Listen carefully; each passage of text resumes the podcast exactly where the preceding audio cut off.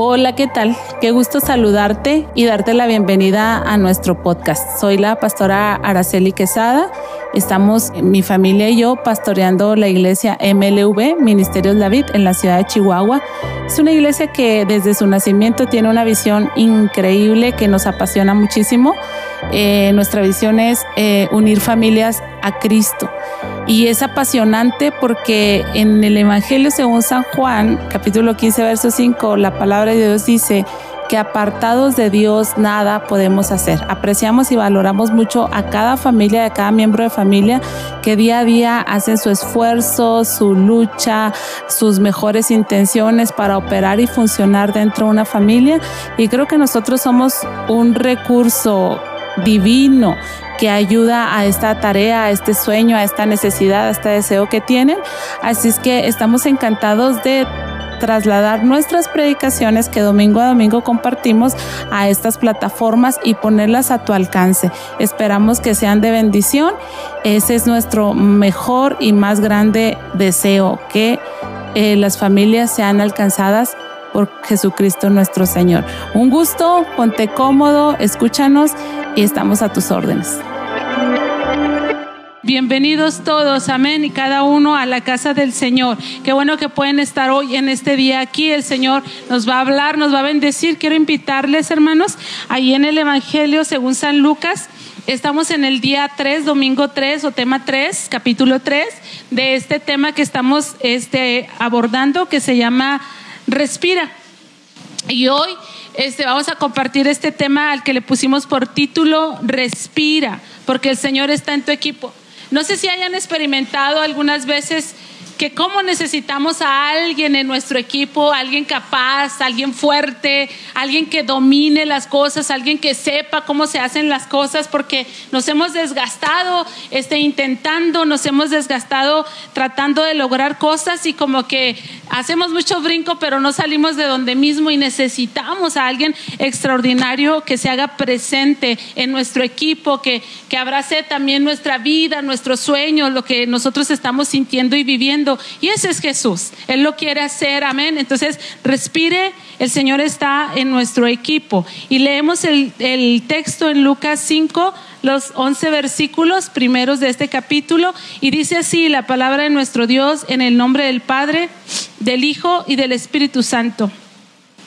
Aconteció que estando Jesús junto al lago de Genezaret, el gentío se agolpaba para oír la palabra de Dios. Y vio dos vacas que estaban en la orilla del lago y los pescadores, habiendo descendido de ellas, y lavaban sus redes. Y entrando en una de las barcas, la cual era de Simón, le rogó que le apartase de tierra un poco y sentándose enseñaba desde la barca a la multitud. Cuando terminó de hablar, le dijo a Simón, boga mar adentro y echa vuestras redes para pescar. Respondió Simón y le dijo, Maestro, toda la noche hemos estado trabajando y nada hemos pescado, mas en tu nombre echaré la red. Y habiendo hecho, encerraron gran cantidad de peces y su red se rompía. Entonces hicieron señas a los compañeros que estaban en la otra barca para que viniese a ayudarles y vinieron y llenaron ambas barcas de tal modo que se hundían. Viendo esto, Simón Pedro dijo, Simón Pedro cayó de rodillas ante Jesús diciendo, apártate de mí, Señor, porque soy hombre pecador, porque por la pesca que habían hecho, el temor se había apoderado de él y de los que estaban con él. Y asimismo de Jacob y Juan, hijos de Zebedeo, que eran compañeros de Simón. Pero Jesús dijo a Simón, no temas, desde ahora serás pescador de hombres. Y cuando eh, trajeron a tierra las barcas, dejándolo todo, le siguieron dos eh, actores principales en esta trama, Jesús y Simón, el que después le cambiaron el nombre por Pedro. Y quiero platicarles yo a modo de introducción eh, de otros dos personajes que hicieron una dupla este, maravillosa y conquistaron grandes éxitos. Estos dos hombres, que por cierto ayer, eh, no antier, el 17 de septiembre cumplió años, este, este señor se llama Phil Jackson que hizo una dupla increíble con el que fuera y es conocido como el mejor jugador de la NBA, Michael Jordan. Y este personaje, Phil Jackson, este, es muy interesante porque él llegó al equipo de los toros de Chicago hizo la gran diferencia. Como Jesús llegó a la vida de Pedro en ese momento de catástrofe, de mucho trabajo y de poco fruto, e hizo la gran diferencia. Y como Dios puede llegar a nuestra vida de mucho trabajo y de poco fruto y hacer la tremenda y gran diferencia. Este hombre, hermanos, que fue jugador primero de, de baloncesto y después entrenador, es un hombre que medía dos, mide 2.03 metros. Este, sus papás, hermanos, como un dato interesante, Elizabeth y Charles, y Charles eh, Jackson, ambos predicadores de las asambleas de Dios en Estados Unidos formaron a este hombre de una manera muy rígida, muy firme, con altos valores y mucho compromiso. Y, y este hombre llegó a hacer la gran diferencia en la vida de los, de los, de los toros. Las joyas que están proyectándose ahí en la pantalla son los 13 anillos que obtuvo este hombre. Nadie tiene 13 anillos. Eh, el otro que se le acerca tiene nueve anillos apenas, que son los premios de los 13 campeonatos que él ganó. Los dos primeros anillos los ganó en campeonato siendo jugador de los Knicks. Y los otros seis, si acaso pueden apreciar, tienen ahí la imagen de los toros, porque esos, esos seis anillos fueron el premio por haberse llevado seis campeonatos consecutivos liderando a los Toros de Chicago. Después termina él con los, con los Toros, los abandona y se muda a los Lakers y continúa con cinco campeonatos más ganados ahora en los Lakers. Me acuerdo yo que a mí me tocó la transición cuando dejó los toros y, este, y nosotros pues Michael, Michael Jordan era un deportista increíble, lo amábamos, este, lo admirábamos muchísimo por su talento, sus habilidades, su destreza, su arrojo, sus brincos. Este, no, no, era una fascinación ver los partidos de aquel tiempo pero no se hizo solo, luego nos dimos cuenta porque se va el entrenador a otro partido y nosotros creímos que se siguen ahí las victorias, pero no.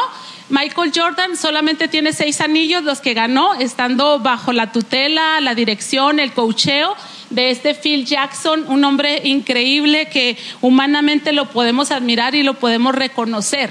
Entonces, ¿cómo necesitamos a gente increíble en nuestras vidas, verdad? Que nos potencialicen, que crean en nosotros, que nos apoyen, que nos desafíen, ¿por qué no decirlo así? Y es el caso, la historia también de Simón y de Jesús de Nazaret. Leyendo un poquito acerca de, de Phil Jackson, me fui a leer algunas biografías de él me di cuenta que su liderazgo se descansó en tres, pilares, en tres pilares fundamentales y llamó mucho mi atención porque esos tres pilares, que para muchos líderes es novedoso, son tres pilares que Jesús ya manejaba con Simón Pedro, con sus discípulos y también lo hace hoy por hoy con nuestra iglesia. Y de eso quiero platicarles en esta mañana. Entonces, Jesús está en nuestro equipo, hermanos, y la tarea de un coach, de un entrenador, es trasladarte, moverte del lugar, de un lugar este de estancamiento a un lugar de, éxito, de un lugar de destrucción a un lugar de construcción. Esa es la tarea de, un coach, es trasladarte a un mejor lugar y Dios lo quiere hacer. Y la manera en que lo hace, al igual que Phil Jackson, eh, tal vez en primer lugar es haciendo un cambio en nuestra mente, trabajando con nuestra mente que está programada por tantas pérdidas y por tantas dificultades a tener una mente de perdedor. Y el Señor tiene que transformar nuestra mente a una mente de ganador decirles que no le estoy hablando de metafísica, ni de confesión positiva, ni de humanismo, ni nada de eso. Le estoy hablando de lo que verdaderamente la Biblia habla. Claramente que no estamos hablando de que vamos a ser ganadores en nosotros mismos, porque nuestra fuerza proviene de Dios, como decía el apóstol Pablo, pero no yo, sino la gracia de Dios en mi vida. Michael Jordan no, en lo que yo he visto, no honra mucho a Phil Jackson como no yo, sino Phil Jackson que creyó que mis pero sí el otro de los jugadores, Dennis Rodman, que, que era un hombre al que nadie le apostaba nada porque era desordenado, era rebelde, era indomable y sin embargo, bajo el cuidado, el cocheo de, de Jackson, este fue uno de los mejores jugadores también de la, de la NBA. Entonces, Dios sí necesita trabajar con nuestra mente, porque si usted considera el contexto de Simón, ellos estaban en opresión, Roma, Roma los gobernaba, Roma los tenía en pobreza, Roma los tenía en persecución, Roma los tenía en muchas dificultades, es decir, se vivía mucha miseria eh, emocional, ambiental, espiritual, religiosa en el tiempo de Simón Pedro, y él todavía si eso fuera poco, era un eh, pescador experto y trabajó toda una noche, toda una noche con mucho tesón, con mucho ahínco, con mucho fervor, y a pesar de todos sus esfuerzos, no obtuvo ninguna ganancia. Las redes estaban secas y vacías, de modo que el Señor los encontró a cada uno de ellos lavando sus redes. Nosotros, hermanos, también nos toca lidiar con muchos fracasos, con muchas pérdidas. Intentamos por aquí y no, intentamos por allá y no, intentamos por allá y no, y se nos viene ah, haciendo una una sensación amarga de que no podemos con las cosas, una resignación amarga que, que finalmente se enclava como un pensamiento de perdedor y Dios necesita trabajar con eso, porque imagínese, si no trabajara el Señor de esa manera, algo tan, tan fundamental como el pecado en nuestras vidas, si Dios no trabajara en nuestras mentes y nos motivara a triunfar y nos imprimiera en nuestro corazón que en su nombre somos más que vencedores en el nombre de Cristo Jesús, no podríamos ni siquiera haber triunfado sobre el pecado y lo hemos hecho. Todavía cometemos pecado, sí. Por eso la carta de, Juan dice, hijitos míos, si alguno de ustedes comete pecado, abogado tenemos para con el Padre Jesucristo el justo, porque todavía erramos, todavía nos equivocamos, todavía tropezamos, nos descuidamos a veces. Pero eso es muy distinto a ser un practicante de pecado. Y antes a eso nos dedicábamos, a pecar. No hacíamos otra cosa más que hacer lo malo, a errar al blanco, a provocar muerte en nuestras vidas. Esos éramos antes, pero el Señor trabaja con nosotros en nuestra mente y ahora entendemos que para los que creen todas las cosas son posibles. Y el Espíritu Santo hace un trabajo increíble en nuestras vidas. Dice la Biblia que Él nos redarguye de pecado, de justicia y de juicio. Y este trabajo de redarguir, de convencer del Espíritu Santo, es un trabajo que se hace en la mente. Y lo hace también el Señor, hermanos, que cuando nos deslizamos, nos descuidamos y nos regresamos y vamos y pecamos, decimos, esto está mal. ¿Qué estoy haciendo aquí? ¿Por qué estoy viviendo de esta manera? Le pasó al hijo pródigo, ¿no? Porque estoy aquí en esta ruina, en esta miseria, muriéndome de hambre, sin ninguna esperanza. Si yo tengo un padre y yo tengo una casa donde hay todo lo necesario. Ah, dice él, mañana me voy a levantar y voy a ir delante del padre y le voy a decir, papá, contra ti he pecado. No soy digno de que me llames como uno de tus hijos, pero hazme como uno de tus jornaleros. Y el papá, hermanos, con esa gracia, con esa misericordia, le recibe como hijo, hace gran, festín, le cambia las ropas y le pone un anillo tremendo. Y eso es gracias a que Dios transforma nuestra mente de perdedores a una mente de ganadores. Y es que, miren, déjenme les cuento la historia poquito de Michael Jordan. Michael Jordan era grande. Michael Jordan era notable. Michael Jordan era excepcional. Se ganaba muchos puntos en esto y en esto y en esto y en aquello, pero no lograba ganar un campeonato. No lograba ganar un campeonato. Y entonces lo que Phil Jackson empieza a hacer es que él empieza a trabajar con el equipo para deshacerlos de esa mente de perdedores y transformarlos en una mente de triunfadores. Por eso se dice que primero se gana en la mente y luego se gana en la cancha. Dios trabaja entonces en nuestra mente para que nosotros podamos ir de victoria en victoria y de triunfo en triunfo. Y trabaja con nosotros a través de su palabra, diciéndonos si se puede, diciéndonos yo estoy contigo como poderoso gigante, diciéndonos yo no te voy a dejar y no te voy a desamparar, diciéndonos por un camino vendrán contra ti y por siete se regresarán huyendo, diciéndonos la llama no va a arder en ti, los ríos no te van a negar y Dios empieza a trabajar en nuestra mente haciendo esa transformación. Michael Jordan ya era un figurín tremendo, respetado y reconocido y aplaudido. Pero en 1989 Phil Jackson llega a trabajar con los Bulls. Y en 1991, dos años después, toman su primer campeonato. Lo primero que había que hacer con ese equipo era despojarlos de su mente de perdedor y trabajar en ellos para que adquirieran esa mente de triunfador, de que se pueden las cosas en el nombre poderoso de Jesús. Y eso hace Dios y es una locura. Oye, algunos venimos de unas familias que, que están destinadas, pero requete destinadas a ruina, a muerte, a destrucción. Pero Dios viene y hace las cosas diferentes. Dice Dante Gebel, yo me sorprendo mucho cuando algunos pastores dicen, soy la sexta generación de cristianos, yo soy la cuarta generación de cristianos, yo soy la quinta generación de cristianos. Y Dante Gebel dice, yo soy la décima generación de borrachos. Sí, porque su familia, todos ellos eran borrachos. Pero ¿qué importa quién sea tu familia? Lo que importa es que Jesús esté en tu equipo y Él haga toda la diferencia en tu vida. Entonces empieza con eso. No porque Él fue que ser borracho. No porque Él fue un desastroso, tú tienes que ser un desastroso. No porque ella era una amargada, tú tienes que ser una amargada. No porque ellos hacían esto, tú tienes que hacer esto. Cristo todas las cosas son nuevas, hechas nuevas en el nombre poderoso de Jesús. Cuando venimos a Cristo se rompe, se cancela toda maldición familiar que tuviéramos en el nombre poderoso de Jesús. Entonces, el redarguir de Dios, hermanos, el redarguir del Espíritu Santo, te deja sin argumentos. ¿Cómo necesitamos que nos redarguya el Espíritu Santo? Porque una de las características del, del orgullo es ser argumentativos. Y Dios le dice a Pedro, Pedro, me incomude mucho el corazón de Dios, que no es indiferente. Estaba Pedro, estaba Jacob, está Juan, estaban otros pescadores lavando sus redes. ¿Con qué cara? ¿Con qué pensamiento? ¿Con qué corazón estaban lavando sus redes? Toda una noche trabajaron y no obtuvieron nada. Y Dios no es indiferente. Se hace presente en la vida de Simón, en la vida de aquellos y cambia. Pero empieza a trabajar con su mente. Pedro, boga mar adentro. Bogar mar adentro es deja la playa y vete a aguas profundas.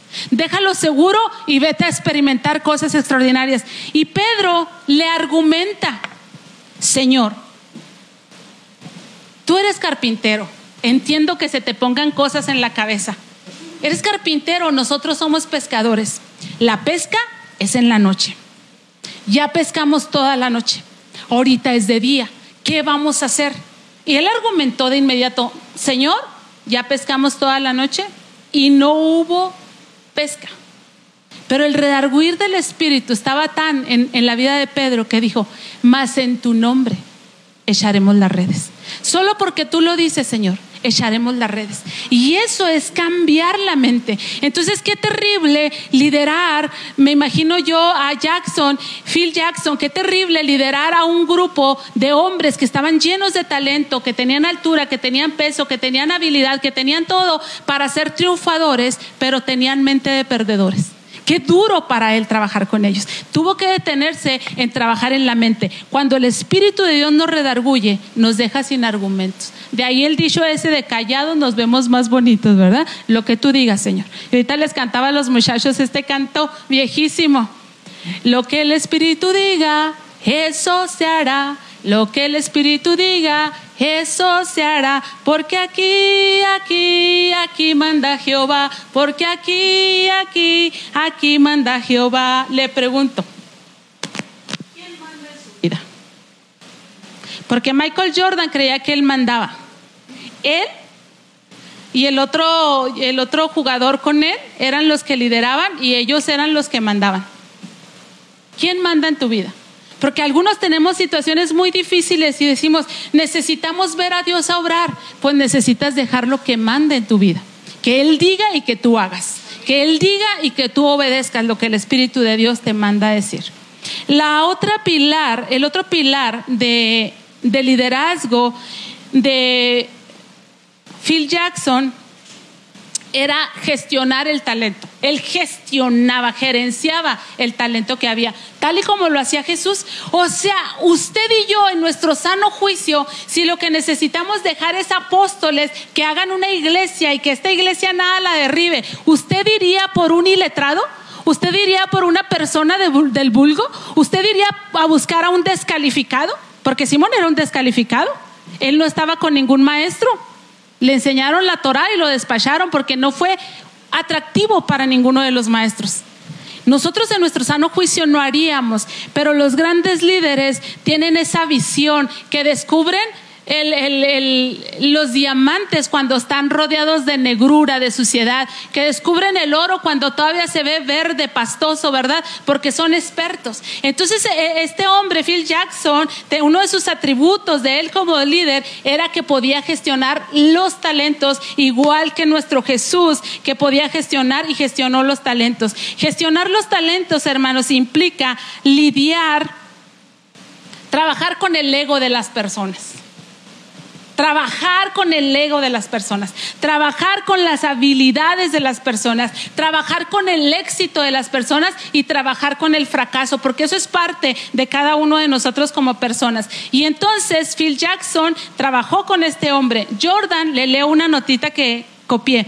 Jordan fue un éxito y una sensación inmediata, siendo tan solo un novato en el año el que él promedió 28.2 puntos por partida con un porcentaje entre tiros de campo de 51.5. Rápidamente Jordan se convirtió en uno de los jugadores favoritos del público, dado a su juego espectacular y ofensivo en la pista. Es decir, Jordan ya era un figurín, ya era una gran figura, pero no tenía un anillo pero no se había llevado un campeonato en su, en su bendición, en su lista, en su historia. ¿Qué diremos de Pedro? Pedro también ya era. Pedro ya era líder. Pedro ya era líder. Dios, Jesús no le dijo a Jacob, Jacob, lleva la barca más allá. Le dijo a Simón, Simón, lleva la barca más allá. Simón fue el que reaccionó y el que decidió seguirle y luego todos los demás. Simón ya era líder, pero le faltaba. Tal vez tú ya eres líder, pero te falta. Simón ya era celoso y con celo divino, esto no es correcto, esto tampoco, esto tampoco, esto tampoco, pero le faltaba. Simón ya era inconforme.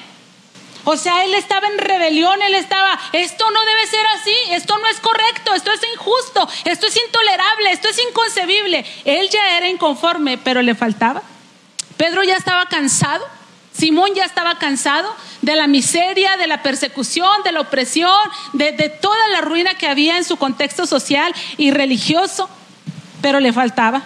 Pedro ya era determinado, imagínense, no dejó de echar la red durante toda la noche, pero le faltaba. ¿Por qué le digo yo que Pedro ya era, pero le faltaba?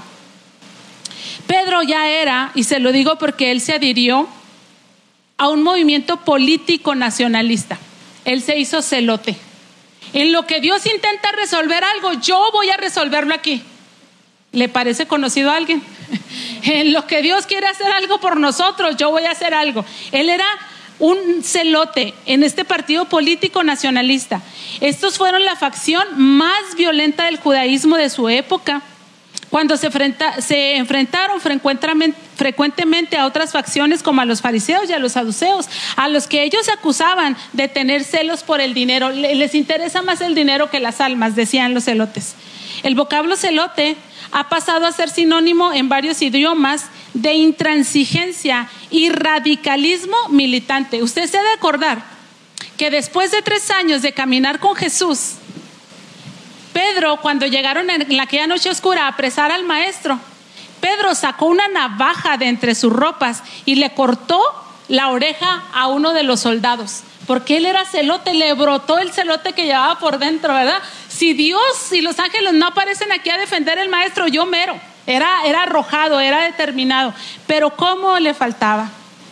Jordan, con sus mejores puntos, no lograba el premio al jugador más valioso de la temporada hasta que Phil Jackson trabajó el ego, trabajó el talento, trabajó el éxito y el fracaso, gestionó esas habilidades, no hubo éxito. Le comparto una frase de Phil Jackson y dice, no hay nada más eficaz que una derrota humillante para focalizar la mente. Y nosotros podemos decir sí a eso, porque hasta que nos quebraron, hasta que nos doblaron, hasta que fuimos y tocamos fondo, focalizamos nuestra mente. Ah, caray, necesito darle un espacio a Dios en mi vida. Necesito darle un espacio a Dios en mi vida. Hasta que somos humillados y quebrados, entonces podemos redireccionar nuestra mente. Así como Michael Jordan, con muy buenas temporadas, con muy buenos números, pero sin alcanzar la tan preciada presea, con esa derrota humillante, estaba listo para oír a Phil Jackson. Y debo decirles que tendría que ser así, porque Michael Jordan era alguien y creía que era alguien y se gozaba de ser alguien y se aferraba de ser alguien. Cuando a veces creemos que somos alguien, ya no queremos oír. Y a veces creemos que somos alguien y ya no oímos la voz del Espíritu Santo, la dirección de Dios para nuestras vidas y hacemos como mejor nos parece. Pero viene Dios y nos quiebra, nos rompe, nos humilla y tenemos que estar listos para oír la voz del Señor. Le pasó también a Pedro. Pedro después de ver tan pocos resultados, en su mucho esfuerzo, estuvo listo para oír a Jesús y ser transformado de un pescador a un discípulo. Le leo una frase más de Phil Jackson y me sirve para transicionar a mi tercer y último punto. Dice, la fortaleza del equipo está en cada miembro. La fortaleza del equipo está en cada miembro por separado. Y la fortaleza de cada miembro está en el equipo o es el equipo. Entonces, Michael Jordan tuvo que entender que no se trataba solamente de él, sino de todo el equipo. De hecho, este Phil Jackson tiene 11 principios de liderazgo que él vive o vivió en su liderazgo y uno de ellos es la compasión. Y dicen que el equipo no fue a más hasta que Michael Jackson, quien era el líder en la duela, hasta que Michael Jackson fue compasivo con sus compañeros. Michael Jordan. Tanto me he estado cuidando tanto de no platicarles del cantante y bailarín ya afinado. Perdónenme y caí. Pero fíjese, Michael Jordan ya tuvo que ser compasivo con sus demás compañeros para que el equipo pudiera ir a más y ellos pudieran ganar esta presea. Y este, esta frase me sirve para transicionar al tercer punto o, o, pilar de liderazgo de Phil Jackson y de Jesús, que es el liderazgo descentralizado o distribuido. Y esto quiere decir que Phil Jackson los enseñó a todos a que eran responsables del triunfo. Todos y cada uno son responsables del triunfo. Habrá otros entrenadores que le dejan la responsabilidad al que echa, al que defiende, a no sé, pero este Phil Jackson les dijo, todos los cinco que están en la duela son responsables de que haya un triunfo. Todos, ni uno es más, ni uno es menos, todos son responsables de ese triunfo. Y entonces, ese es el liderazgo descentralizado que nuestro propio Dios maneja. Por eso le dio Dios a los hombres dones y talentos. ¿Y para qué son los dones? Dice el apóstol, no son para tu propia edificación, sino para la edificación de la iglesia, para que tú ayudes a otros, para que tú edifiques a otros, para que tú bendigas a otros, no necesariamente para ti mismo. Y, entonces Jordan tuvo que salir de ese ensimismamiento y considerar a otros y tener compasión de ellos. Y Pedro también.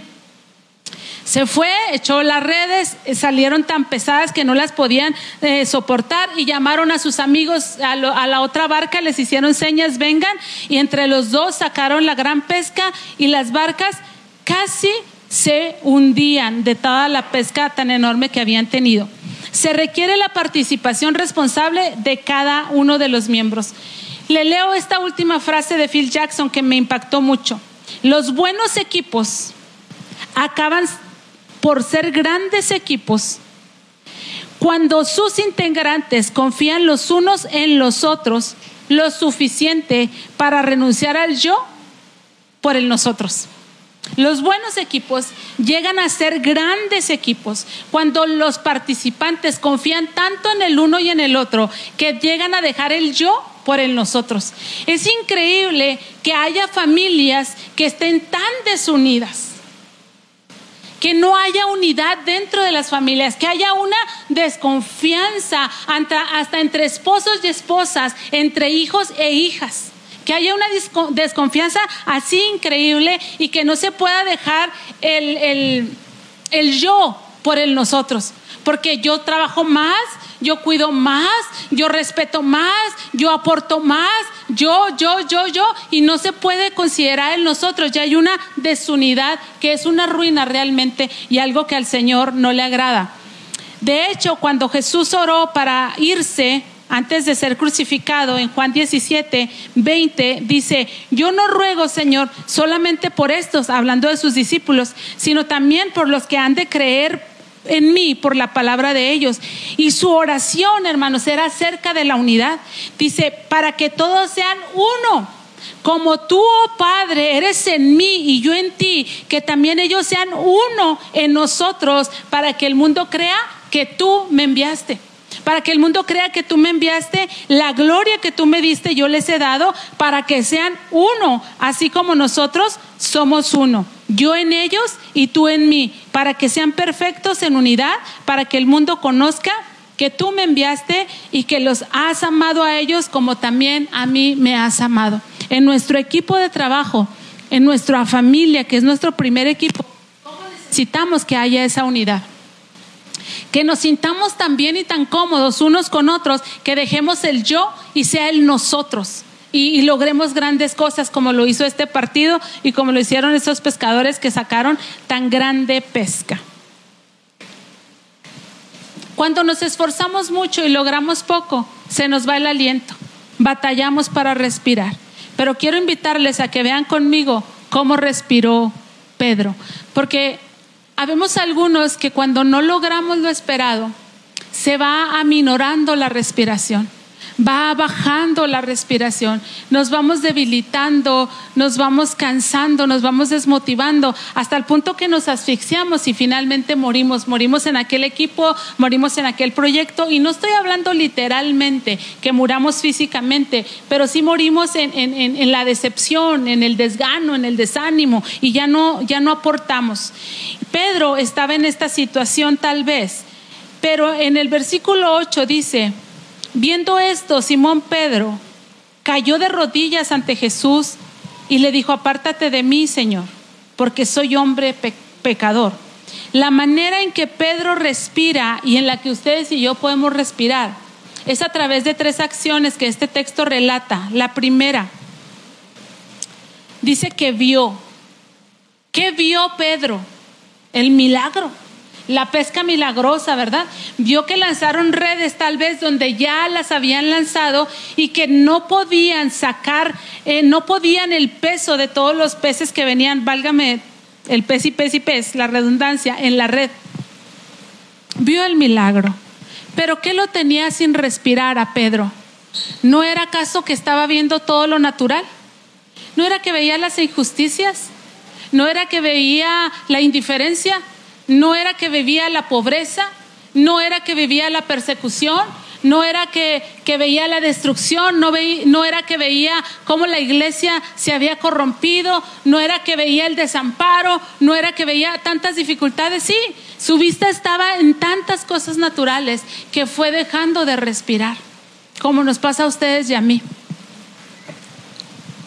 El niñito nieto de nuestra hermana Vero y de nuestro hermano Lalo, Elías, que tuvo un accidente y lo operaron. Tiene cinco años Elías y le pusieron dos, clavos en su brazo para restaurarle sus huesos. Y, y, ellos mandaron ahí que oráramos por ellos en el grupo y mi esposo vio hasta en la tarde la imagen y yo estaba con él cuando la vio. Y luego la veía y dice, no puede ser, yo estuve en la cirugía de este niño anoche. Y fue bien valiente se le iluminó el rostro hacia mi esposo cuando dijo, y fue bien valiente. Y entonces tú vas a un hospital y ves a los que lloran, a los que sufren, a los que se mueren, a los que agonizan, a los que se están volviendo locos de angustia, a, la escasez, a los que están enojados y, se te va quitando la respiración como que te empiezas, algunos nos da algo, hay gente que dice, no, no, no, yo, yo en un hospital no puedo estar, es, es demasiado abrumador para mí, yo no puedo estar en un hospital. Y es que lo natural es tan fuerte.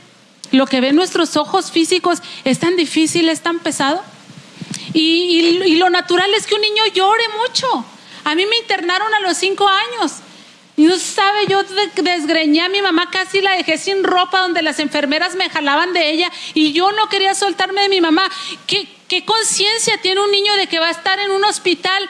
Yo no entendía, no entendía, no entendía que, que mi mamá aquí seguía en Chihuahua, que estaba afuera, que estaba al pendiente. Yo estaba viviendo una separación desastrosa y dolorosa.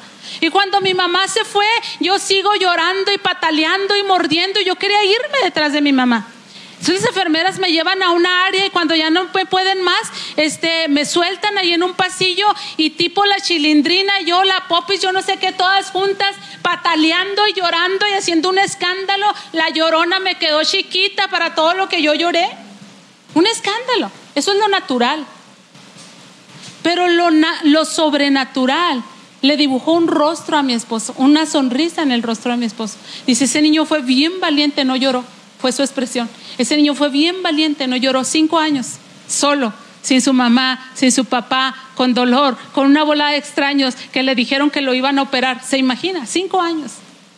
Pero cuando ves lo sobrenatural, te animas, empiezas como que a respirar. Y entonces Pedro vio lo sobrenatural. ¡Wow! ¡Wow! Lo que yo no puedo hacer, lo puede hacer Dios. Lo que yo no sé cómo resolverlo, Dios lo puede resolver. O sea, wow, qué maravilla es eso. Y entonces Pedro empezó a respirar. Segunda cosa que hizo, cayó, se humilló.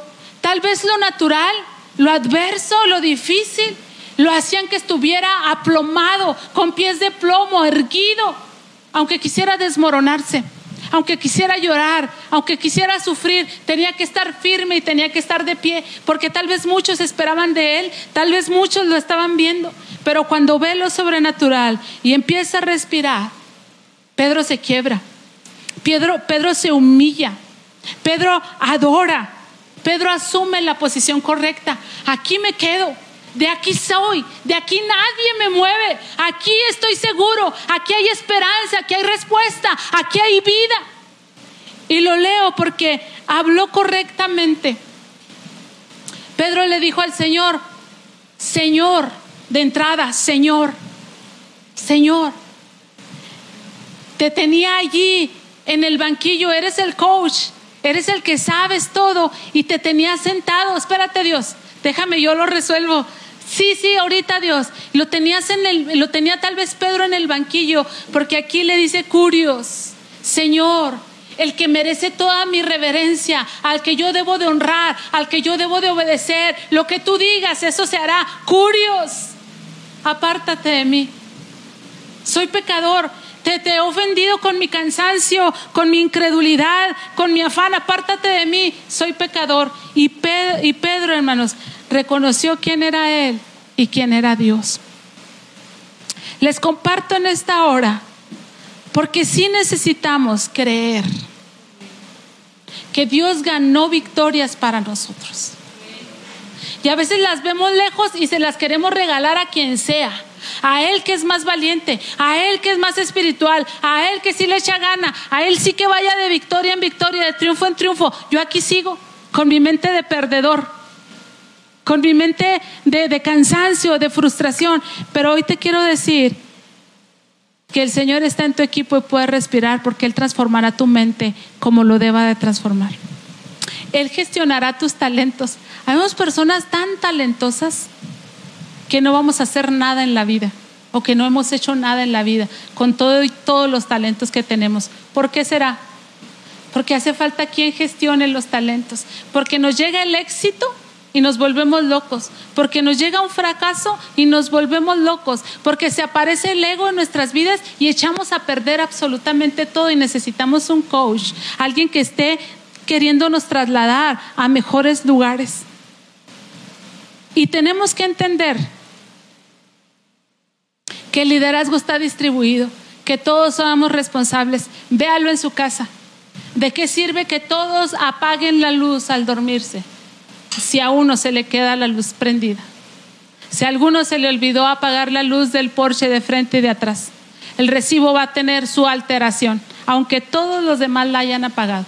Necesitamos entender que todos tenemos liderazgo responsable para hacer que funcione cualquier equipo en el que pertenezcamos, empezando por la familia, empezando en la iglesia, continuando en los trabajos, tenemos responsabilidad de hacer que las cosas funcionen.